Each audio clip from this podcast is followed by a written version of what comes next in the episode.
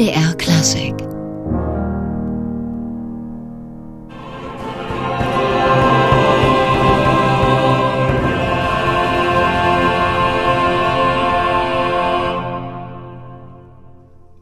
Wahrlich beeindruckender Gesang. Das Uelgas Ensemble von Paul van Neville aus Belgien mit einem Ausschnitt aus La Pellegrina, der Musik zu den Hochzeitsfeierlichkeiten von Ferdinando de Medici mit Christine von Lothringen aus dem Jahr 1589.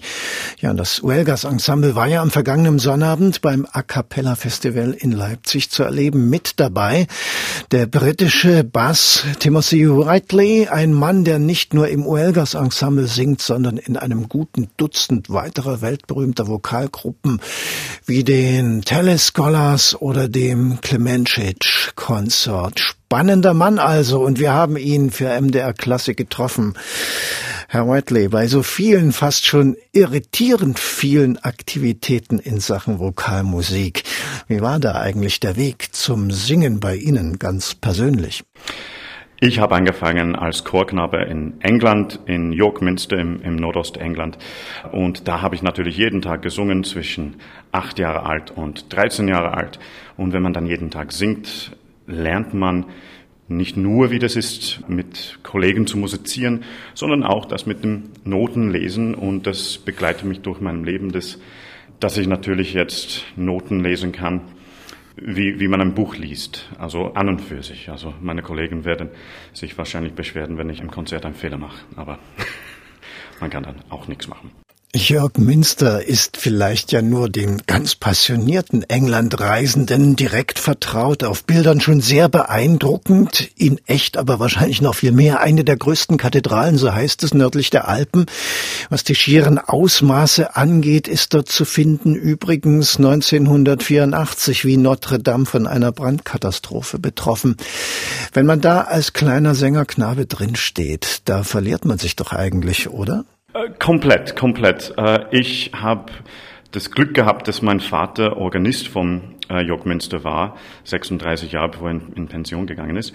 Und ich habe ihn dann begleitet öfters, wie den Dom dann zu war und komplett leer war. Und da versteht man auch als, als junger Bursche, wie mächtig diese, diese Gebäude ist. Dort zu singen, Ehrlich, als Knabe habe ich nicht wirklich gemerkt, wie, wie die Akustik war, weil ich habe nicht, nichts anderes gekannt. Ne? Aber jetzt, äh, vor drei Jahren waren wir mit dem Holgers Ensemble äh, dort und haben, haben dann ein Konzert gesungen. Und wir sind darauf gekommen, einfach, wie unglaublich die Akustik ist dort in dem Sinn, dass es keine Akustik gibt. Es ist, als ob man draußen singt ohne Mikros. Also kein Echo oder sowas? Oh ja, aber das kommt viel zu spät. Es kommt viel zu spät. Das ist einfach so riesengroß. Nun ist ja die Musik, Herr Whitley, der Sie sich verschrieben haben, dieser Architektur nicht ganz unähnlich. Die großen Bögen, die ineinandergreifenden Strukturen, die Flächen, war das der Reiz an dieser Musik für Sie? Absolut. Also das war eine, eine von den Punkten auf jeden Fall, dass, dass, dass man sieht in der Renaissance-Musik, in mittelalterlichen Musik, wie die Komponisten auf diese Gebäude reagiert haben, äh, wie die äh, manche Stücke geschrieben haben. Ich denke jetzt an Guillaume Dufay, der ein Stück geschrieben hat, Nuper Rosarum Flores. Und das würde inspiriert von den Maßen von, von, vom Dom in Florenz, in dem er die Tempi-Relationen in den Stück dann reingeschrieben hat. Und dieses Interesse gerade für diese Musik, ältere Musik, mittelalter Renaissance, kam das schon durch das Umfeld als Chorknabe in York Minster oder doch erst später? Es kam später. Äh, als Knabe hat alte Musik mir überhaupt nicht gefallen, eigentlich. Also es, es war für mich äh, im Vergleich zu Stücke von zum Beispiel Benjamin Britten oder Mozart langweilig, weil ich habe keine Melodie singen können, in dem Sinn, wie, wie man das später erfährt, zum Beispiel, wie gesagt, Mozart. Wie ich 16, 17 Jahre alt war oder beziehungsweise kurz nach meinem Stimmbruch mit 13 habe ich angefangen, Bass zu singen. Und da, das hat dann meine Augen geöffnet für allerlei A cappella oder Chormusik und insbesondere Renaissance, Renaissance-Musik. Und ich habe das dann gelernt zu schätzen, wie das ist, dann äh, eine andere Stimmlage zu singen und einfach mit meinen Kollegen dann zu, zu musizieren damals. Und Renaissance-Musik war dann für mich am interessantesten von allerlei Art A cappella Musik, was ich gesungen habe. Manche in der Pubertät haben ja ihre Punkphasen und ich habe wirklich meine Renaissancephase gehabt. Sie haben in Oxford studiert und man würde ja annehmen, wenn jemand so großes Interesse an Renaissance-Musik hat, dann studiert er die entsprechenden Sprachen, also Italienisch oder Französisch vor allem. Dass Ihr Deutsch so exzellent ist, hängt aber damit zusammen, dass Sie Deutsch, Germanistik studiert haben. Warum denn das? Gute Frage. Ähm, ich habe sehr früh angefangen, Französisch zu lernen. Meine Mutter ist in Pension gegangen, war aber vorher Französischlehrerin. Und mit 14 Jahren alt hatte ich die Chance, eine zweite Fremdsprache zu lernen. Und ich wollte einfach eine Sprache wählen, was mir eventuell mit Musik helfen würde. Und natürlich war, war, war Deutsch die, die erste Wahl für mich. Und dann war das so, dass, dass wie ich mich beworben habe für, für Oxford, dass natürlich wollte ich unbedingt versuchen, ein Chorstipendium zu bekommen. Und ich habe gedacht, vielleicht, ja, ich könnte vielleicht Musik studieren, aber Deutsch hat mich äußerst interessiert, äh, eine Vielfalt von, von der Literatur und nebenbei dann auch Sprachwissenschaft.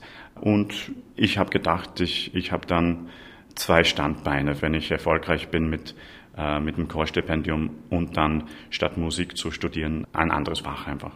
Ja, und die Musik, die hat sie auch nicht losgelassen. Im Gegenteil, da ging's schon los mit den ersten Vokalensembles. Sie haben noch in Oxford das erste eigene gegründet, die Cantora Saedis Christi. Was war das für eine Gruppe überhaupt?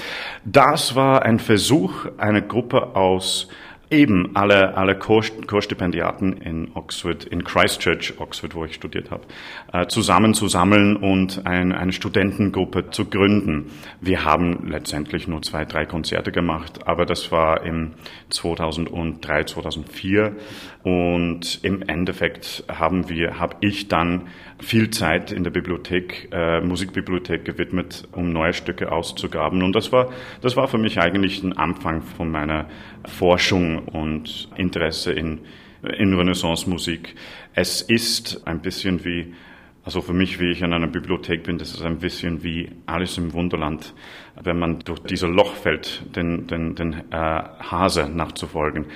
Weil man hat ein bestimmtes Ziel und man findet dann ein äh, ein Partitur und man beobachtet es, man, man liest es durch und dann plötzlich liest man einen Namen da und man folgt diesem Namen da und man findet dann noch ein Buch und da drin findet man zwei Stücke, die in einem anderen Buch sind und man und das, das dauert und im Endeffekt, glaube ich, habe ich zu wenig Zeit mein Deutschstudium gewidmet im letzten Jahrgang, weil ich einfach davon ausgegangen bin, dass ich eine Stunde in, in, in dieser Musikbibliothek verbringe und das sind dann tatsächlich vier, fünf Stunden.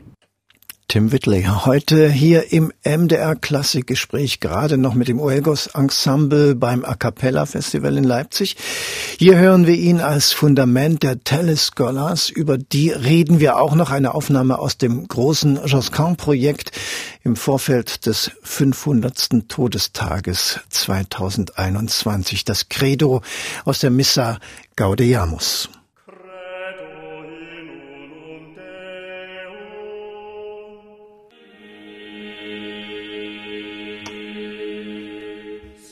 Na, das nennt man doch mal Entschleunigung. Die Telescholars mit Musik vom Großmeister Josquin Després. Und wir sind im Gespräch mit dem Bass des Ensembles, mit Tim Whiteley, der gleichzeitig auch Bass beim Uelgas Ensemble ist oder auch beim Alamia Ensemble und einigen anderen mehr. Herr Whiteley, wir hatten gesagt, noch in Oxford beim Germanistikstudium haben Sie das erste Vokalensemble gegründet und auch schon auf die Suche nach Musik sind Sie damals gegangen in den Bibliotheken. Waren das eigentlich Drucke, die Sie sich da gesucht haben? Weil für das Lesen alter Notation in der Renaissance braucht man ja auch ein paar Vorkenntnisse. Genau. Also beides eigentlich, ja. Und in erster Linie für, für Cantore Christi war das von moderner Notation. Und ein, zwei Jahre später habe ich mich wirklich mit der alten Musiknotation beschäftigt, ja. Ja, und dann sind Sie 2004 schon auf den Kontinent gezogen, nach Wien ausgerechnet. Das ist nun nicht unbedingt die Stadt, die man in erster Linie mit Renaissancemusik in Verbindung bringt. Da denkt man eher an Florenz oder Venedig oder alte Kathedralenstädte in Frankreich. Wieso ist es eigentlich Wien geworden? Ja, also ich müsste äh, während meines Studiums ein Jahr im deutschsprachigen Raum verbringen. Ich war schon ziemlich viel unterwegs in Deutschland. Schweiz habe ich mich nicht getraut wegen der Sprache. Und Österreich habe ich mir gedacht, ja, das, das könnte passen. Und ich habe dann Wien besucht und war einfach danach einfach hin und weg von Wien. Also das war fantastisch. Und ich habe mich dann beworben für mein genau, drittes Jahrgang. Habe ich dann beschlossen, dass ich nach Wien möchte und da als Sprachassistent in zwei Gymnasien gearbeitet.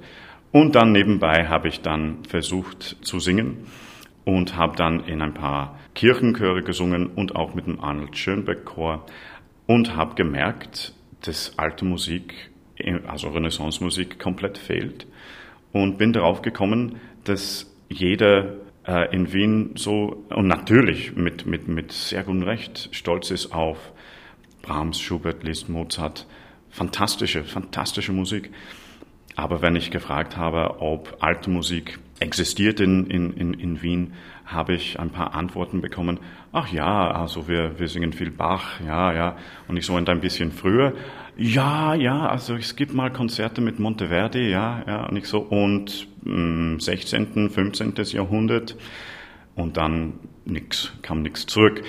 Und ich habe einfach gedacht, was war mit, mit, mit den Komponisten, die in Wien gearbeitet haben, am Habsburgischen Hof in Prag und in Wien im 16. Jahrhundert und wieso? Wieso hat niemand das schon, schon ausgegraben, aufgenommen, aufgeführt?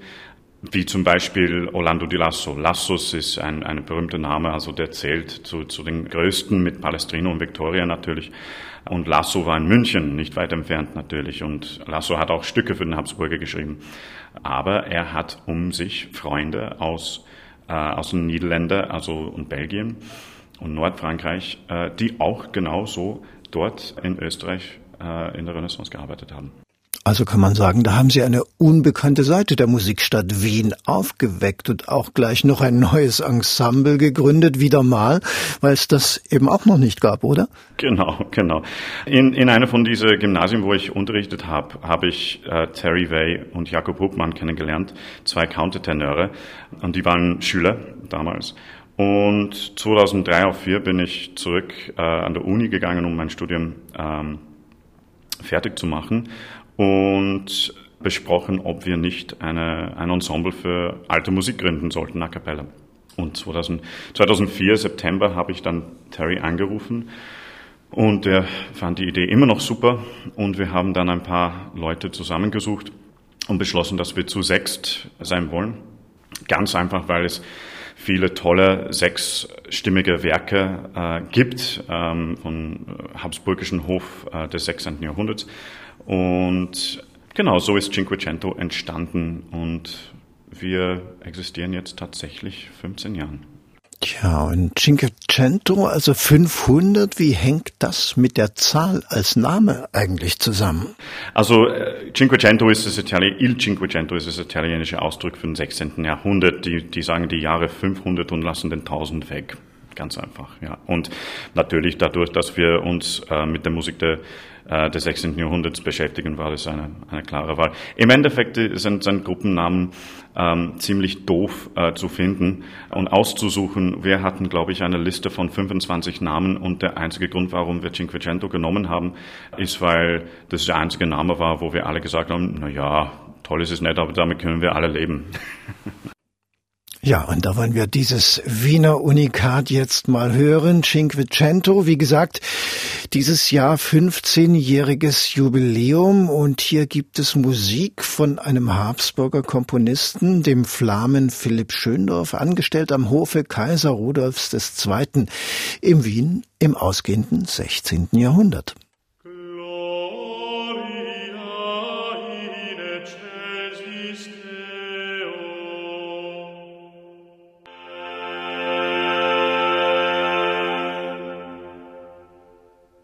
Cinquecento, das Ensemble von Tim Whiteley sang hier Philipp Schöndorf Musik vom Habsburger Hof der ausgehenden Renaissance.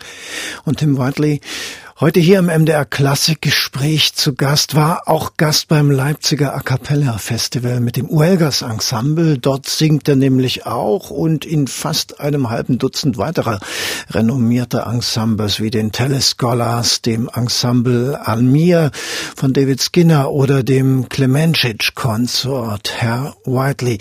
Da muss man einen guten Terminkalender haben oder nicht, dass man dann mal beim falschen Ensemble aufschlägt. Wie hat sich das eigentlich ergeben, dieses Singen Singen bei so vielen Ensembles, das fordert einen Sänger ja dann doch auch sehr. Ich habe einfach, äh, glaube ich, Riesenglück gehabt. Ich habe vorgesungen für, für Paul van Nevel und er hat Vertrauen in, in, in mir gehabt und ich war, glaube ich, 25 oder so. Und dafür bin ich unglaublich dankbar, die, die Chance zu bekommen. Und natürlich, also Jahr für Jahr, wenn man regelmäßig mit einem Ensemble singt, äh, lernt man viel und man hat immer was zu lernen. Ne? Und das, das ist das Fantastischste. Und ich bin auch nach Wien gezogen 2004, weil ich äh, nicht nur wegen Lebensstil in Wien und, und die Tatsache, dass, dass, dass die Stadt einfach fantastisch ist, sondern weil ich, ich wollte eigentlich nicht unbedingt in London wohnen. Natürlich wäre das, wäre das das Logischste, was ich machen äh, hätte können, wäre in, in London zu wohnen und in den Chören versuchen, dort in den Chören zu singen und, und bei verschiedensten Ensembles dort. Ich habe mich nicht getraut. Und dadurch, dass ich dann in, in Europa war, also Kontinentaleuropa, war das mit dem Holgers Ensemble mir klar. Ähm, ich habe das Ensemble geliebt und, und habe gehofft, dass, dass ich eine Chance habe. Dann kam Cinquecento und das war ein Spaßprojekt und es ist doch professionell geworden, äh, immer schön.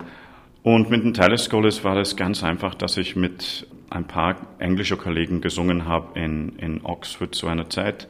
Und die Telescholars haben in Oxford aufgenommen und der Bass, ein Bassbariton ist krank geworden.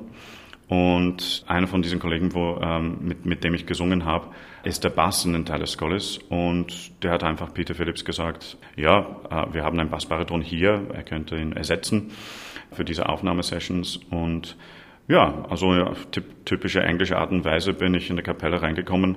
Ich habe die Noten in der Hand bekommen und dann war rotes Licht und wir haben aufgenommen.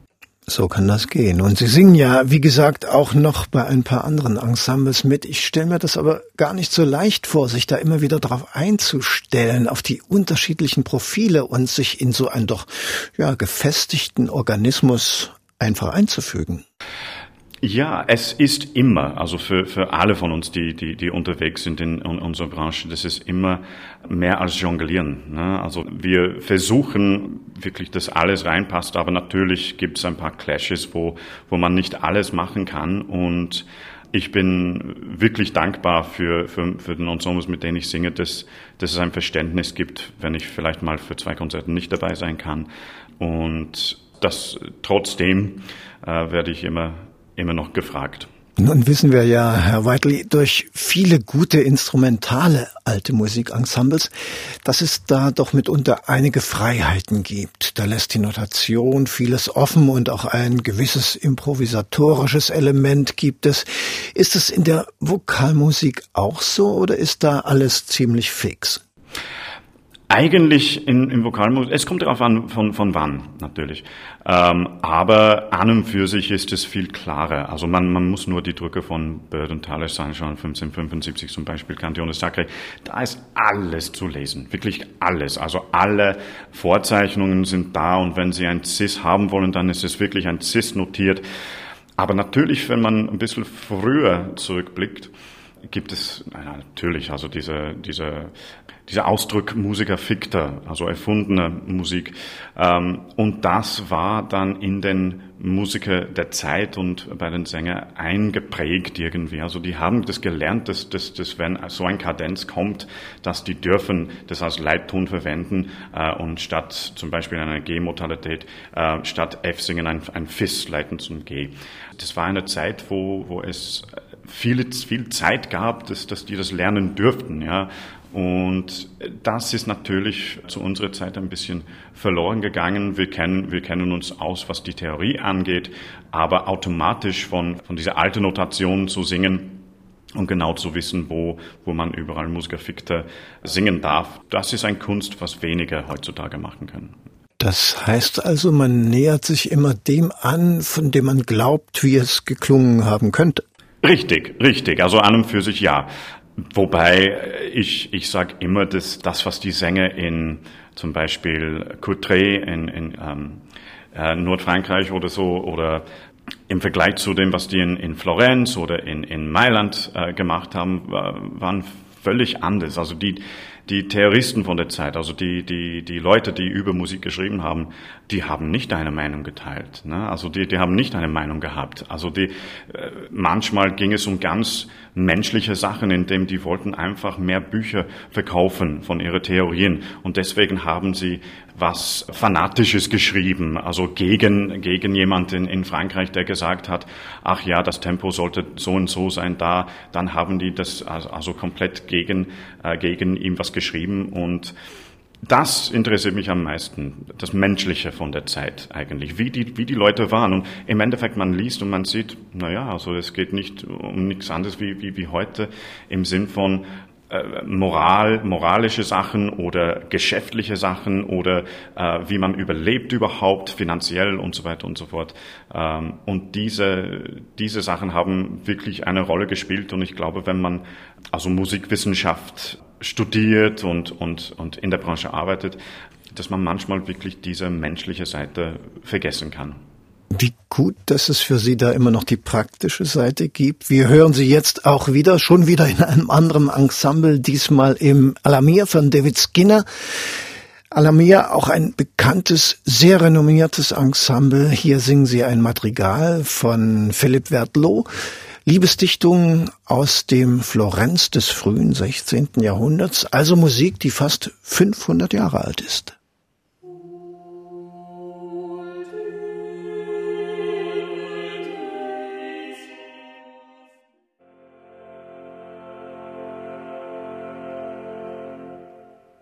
Musik von Philipp Wertloh entstanden vermutlich um 1520 für den Hof der Medici in Florenz zu einer Zeit, als gerade Großherzog Cosimo I. den Thron bestieg, der Beginn der großen Zeit der Medici als Herzöge der Toskana. Hochrenaissance also. Leonardo da Vinci war gerade gestorben und hier haben wir das Ensemble Alamir von David Skinner erlebt. Das ist jetzt schon das vierte Ensemble, in dem Tim Whiteley mitsingt, unser heutiger Gesprächspartner hier im MDR Klassikgespräch.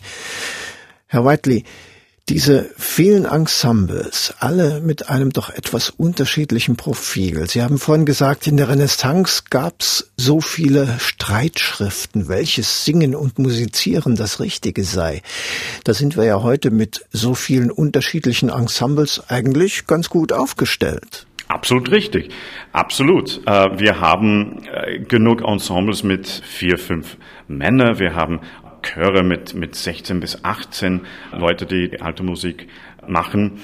Und alle machen verschiedene Sachen ähm, im Sinn von zum Beispiel Tessitura. Ein Telescope ist zum Beispiel, die mögen, dass das alles ein bisschen höher ist und dieser unter Anführungszeichen natürlich himmlische Klang oben von den Sopranen. Und dann haben wir, also meiner Meinung nach, mit dem Holgers Ensemble natürlich das schöne dunkle Schokoladeseite, wo eigentlich die Tessitura da ist, wo das, wo das ursprünglich war.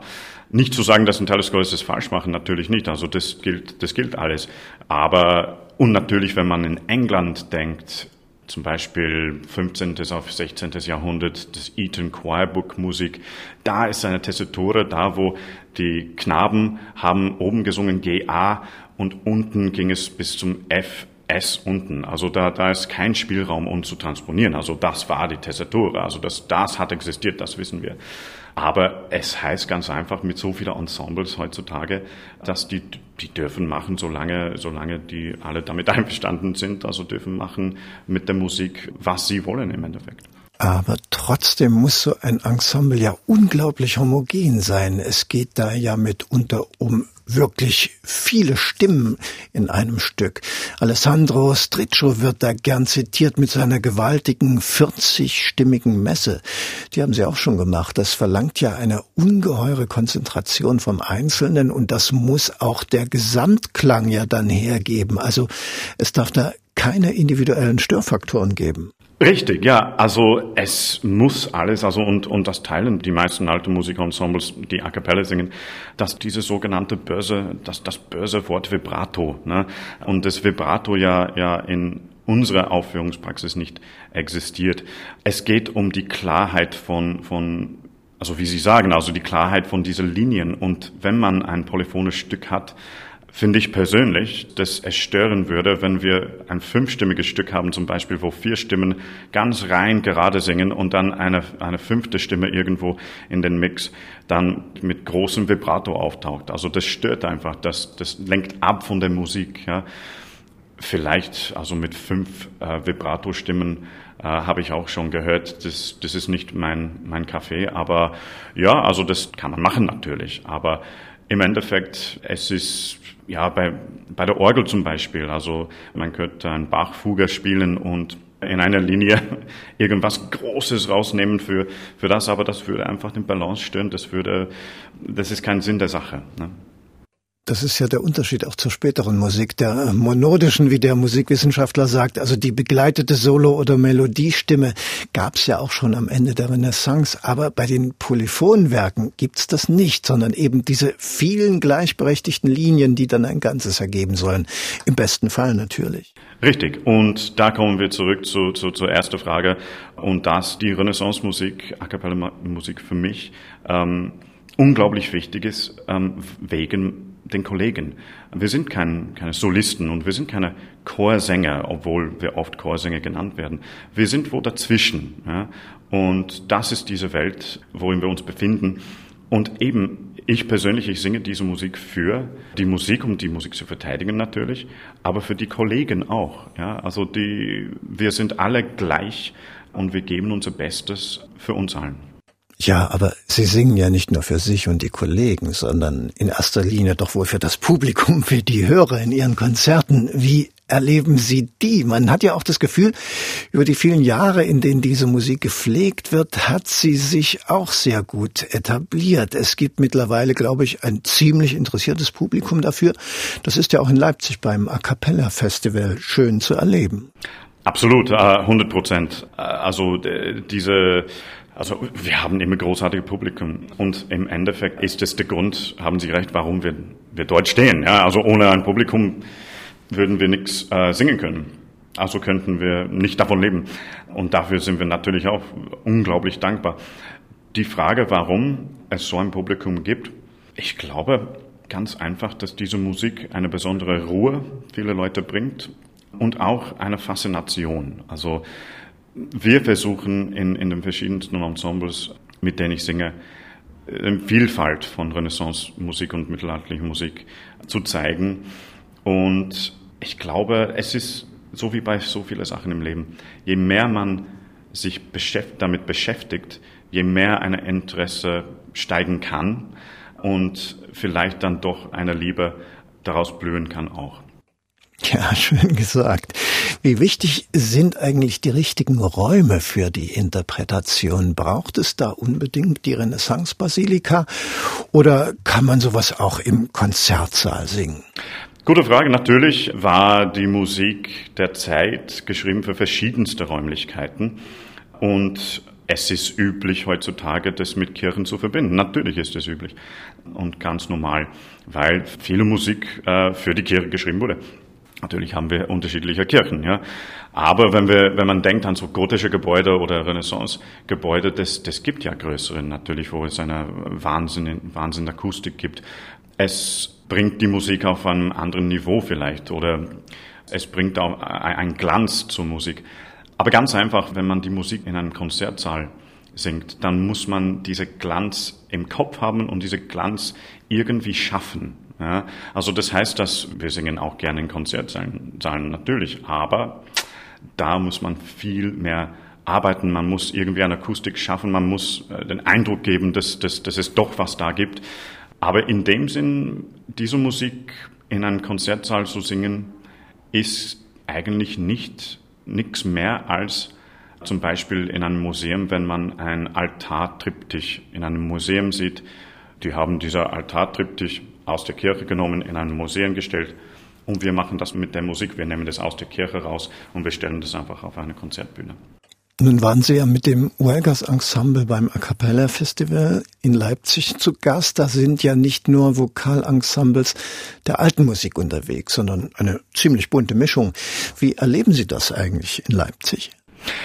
Also ganz ehrlich haben wir die Chance nicht gehabt, andere Gruppen anzuhören. Ähm, leider, weil wir den ganzen Tag geprobt haben. Aber natürlich bei einem A Festival ist es, ist es höchst interessant, wenn man zum Beispiel beim Frühstücksbuffet Buffet im Hotel sitzt und, und da plötzlich taucht ein paar Mitglieder von dem Ensemble auf und man erkennt sich und dann, dann plaudert man und das ist, das ist immer bei Festivals das Schöne daran, dass, dass man sich mit, mit verschiedensten Gruppen dann mischen kann. Ja. Aber leider Gottes, also das, ich habe so viele musikalische Freunde, also Freunde, die Musiker sind und ich schaffe das zu, zu ihre Konzerte leider nicht. Aber es gibt schon sowas wie, wie Netzwerke unter den Vokalensembles. Also man begreift sich da eher nicht gegenseitig als Konkurrenz. Ja, eigentlich schon. Zum Beispiel mit Cinquecento haben wir ein Konzert in Innsbruck genau in August. Und da singen wir, das ist ein Konzert für Musik für Maximilian und Maximilian I. Und da singen drei Ensembles, also Cinquecento, dann aus Prag Capella Mariana und aus Deutschland Dufay Ensemble. Und das Schlussstück vom Konzert wird, äh, werden wir alle gemeinsam singen. Das ist dann Virgo Prudentissima von Heinrich Isaac. Also da, das ist eine Besonderheit, aber also das ist nicht so oft, dass, dass das Ensemble zusammenkommen, um, um miteinander zu singen. Natürlich Eröffnungskonzert hier in Leipzig war Amakord und, und Singapur. Also sie haben sicher Spaß gehabt. Also ich, das, das, das ist natürlich, das ist ein, ein, ein tolles Erlebnis mit, mit anderen Top-Ensembles zu, zu arbeiten. Ja. Tim Whiteley hier bei uns im MDR Klassikgespräch. Der gefragte Bassbariton singt in gut einem halben Dutzend der Top-Vokalensembles Europas mit und hat uns heute ein bisschen Einblick gegeben in diese besondere Welt der alten Vokalmusik. Ganz herzlichen Dank dafür. MDR Klassik